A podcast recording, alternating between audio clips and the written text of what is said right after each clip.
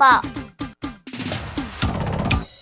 那那电台空空点击快乐家庭，要加彰化基督教医院妇产科陈玉金医师来到节目当中，陈医师好。Angel 好，各位听众大家好。今天要聊聊虎三科常见的疾病哦，子宫肌瘤。哇，这个陈医师，很多人去妇产科，大概有龟型狼都会有所谓的子宫肌瘤产生的。诶、其实有人去做研究啊，吼，真的把把所有哎，比如说生育年龄的女性啊，哎，弄拿来做超音波啊哎，他发现可能大概有百分之四十到五十的比例可能都有肌瘤，只是说大小颗、严重程度不一而已。哎，所以你多少共生育过的女性，生育年龄的生育年龄的女性哎，那这个跟有生过囝跟无生过囝有关系？没关系。没有绝对，没有绝对就对了。所以为什么会有所谓的子宫肌瘤产生？诶，即卖的原因个无讲就清楚的啦吼。但是呀啊吼，跟遗传呐，还有我们的生活环境啊、嗯生活压力啊、饮食啊，这个大概都还是有关系的。对，所以通常哈，呃，几岁到几岁是最常见的年龄呢？因为基本上大部分都是在生育年龄才会发生呐、嗯所以你从呃十几、二十岁一直到停经对，都很常见。嗯，那停经之后呢？因为我们的肌瘤它是会受到荷尔蒙的刺激，嗯长大或维持的，所以停经之后啊，它大概会随着子宫萎缩，它也跟着慢慢的萎缩。哦啊，但是会会不会缩到完全不见？不那个就要看你一开始的大小啦。如果说本来就不是很大颗的，那有机会它萎缩之后，你可能就看不见了。嗯，所以一般遇到子宫肌瘤，因为它就是个瘤嘛，对哈，那它。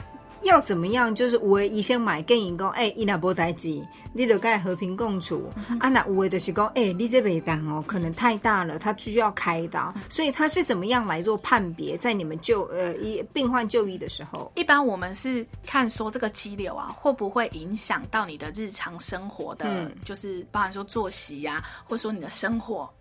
比如说哈，肌瘤它会造成月经，假设有些肌瘤会造成月经量很多啦，那它会就就会造成你贫血啊，你贫血可能整天都昏昏沉沉的嗯不舒服啊，那这种大概会建议要处理啦。那再来还有一种是说，诶，它长的位置啊，可能是呃往前长的，或是往上面长的，压迫到膀胱，压迫到肠子，你可能会有严重的频尿、嗯频便，甚至于解便不顺的一些现象。都有。如果有这些现象的话，可能也会建议考虑就是要做做做处置。嗯，那第三个是说，哎，肌瘤它长大的速度很快呀、哈，因为我们知道一般子宫肌瘤大多数都是良性的，大概百分之九十八、九十九都是良性的。哦那可是你长得很快的，那你就没有办法排除说它是不好的东西。嗯这个时候也会建议你就是做手术把它拿掉，看看说它到底是好的或不好的。对呀、我当下哈，就是虽然它就是可能没有影响到生活，刚开始长的时候，可是之后呢，慢慢的影响到你的生活，你又要再找医师来做专业的判断了。提跟我大概，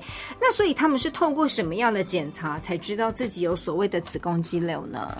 呃，一般的话最简单的大概就是超音波检查啦。嗯，，对，嗯，哦，那有一些病人是自觉啦，他就觉得肚子越来越大，对。然后他就跑来说，哎，我想要就是检查一下我的腹就是妇妇科的部分有没有嗯什么特别的问题。对哦，对。嗯，所以一般的子宫肌瘤到了真的要处理的状况，医生会怎么样帮他呢？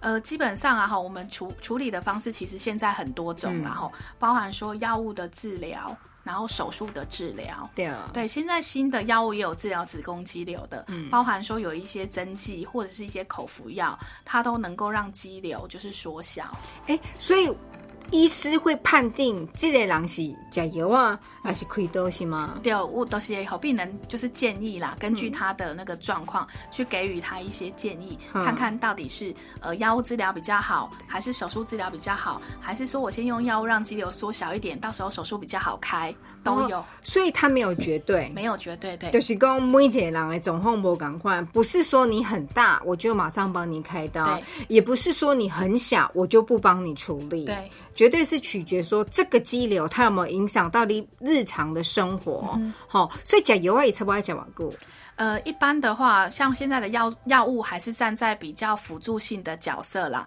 比如说，哎，我我未来有想要开刀，可是我现在有可能血红素很低啊，我希望先把它拉的比较高的时候再来开比较。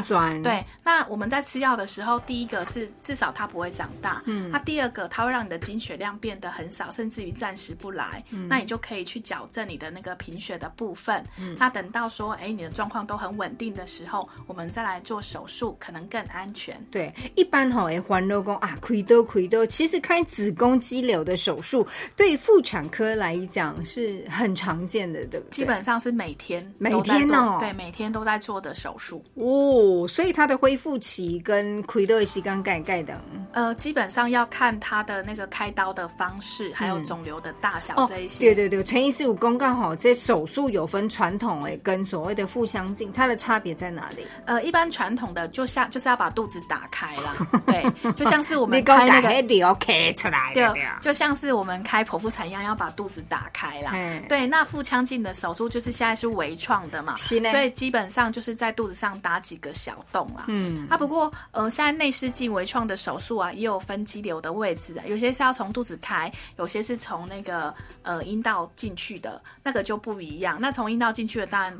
完全就不会有伤口了哦，但会不会比较辛苦？还是反正就都没有？它说它基本上是取决于那个肌瘤的位置。比如说它是长在子宫腔的，我们就能够做子宫镜的手术。嗯，那如果是长在就是往外长，长在肚子里面的，大概就要做腹腔镜的手术。哦，也呃发生的位置不赶快，所以不是讲我跟准备做腹腔镜，或者做腹腔镜，反而可能不适合你，适合做传统的。对，那有的可能长在比较靠近子宫，就可以做呢，所谓呢。从阴道那边进去，所以恢复期差不多爱瓦固了。呃，就看你手术的方式。如果说是做那个腹腔镜的手术，一般呢，我们住院通常是住个大概两三天左右。那很快耶。对，嗯。然后如果说是传统的手术，可能久一点，大概五天上下。哇，你卡卡卡济呢？对，你卡大康。对，啊，而且康出也卡疼。哦，他等于手术马上要退了之后，因为他开比较大洞的关系。对。那现在做传统的多吗？